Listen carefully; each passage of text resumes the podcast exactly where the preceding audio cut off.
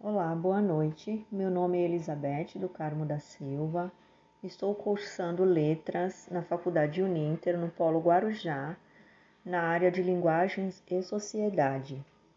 A minha personagem escolhida neste podcast foi a poetisa Cora Coralina, da cidade de Goiás.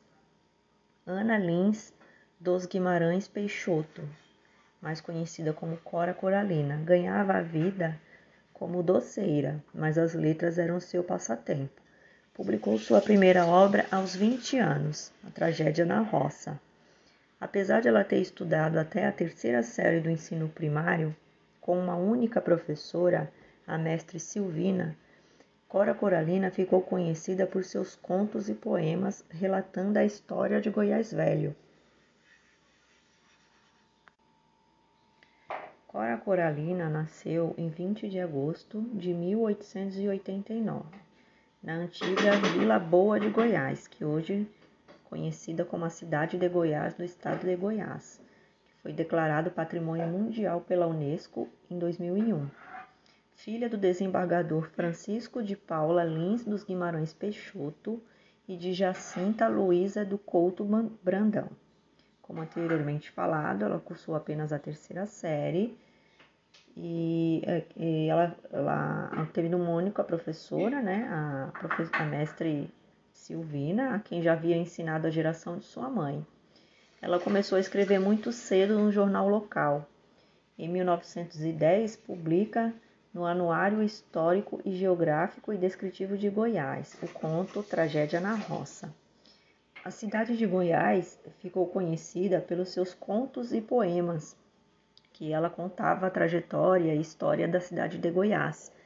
É, e você pode ver essa história andando pelas ruas de Goiás, andando pelas ruas de pedra, conhecendo os becos de pedra ladeados pelo casário dos séculos XVIII e XIX, onde as mulheres bordam e fazem doces cristalizados suas ruas silenciosas e seu casário colonial bem conservado convidam para caminhadas sem roteiros pré-definidos, feitas de pau a pique, sem muros ou grades e unidas umas às outras. As casas centenárias do centro histórico chamam a atenção de quem está acostumado com asfalto e arranha-céus.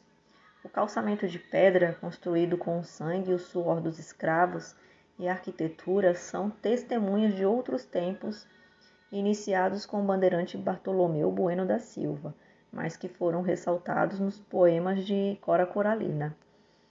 É, bom, essa foi a história da, dessa poetisa, né, que ficou muito conhecida por lá. Após a sua morte, seus amigos e parentes prestaram uma homenagem a ela, doaram todos os seus imóveis, seus arquivos pessoais e desse, dessa forma eles criaram o museu Cora Coralina, que foi, homenagem, foi uma homenagem que fizeram para ela, né? E até hoje é um dos museus mais visitados de Goiás. Essa foi a história dessa incrível poetisa, né, que faleceu em 1989. E eu agradeço a todos os ouvintes dessa, desse podcast que participaram e interagiram conosco. Uma boa noite a todos.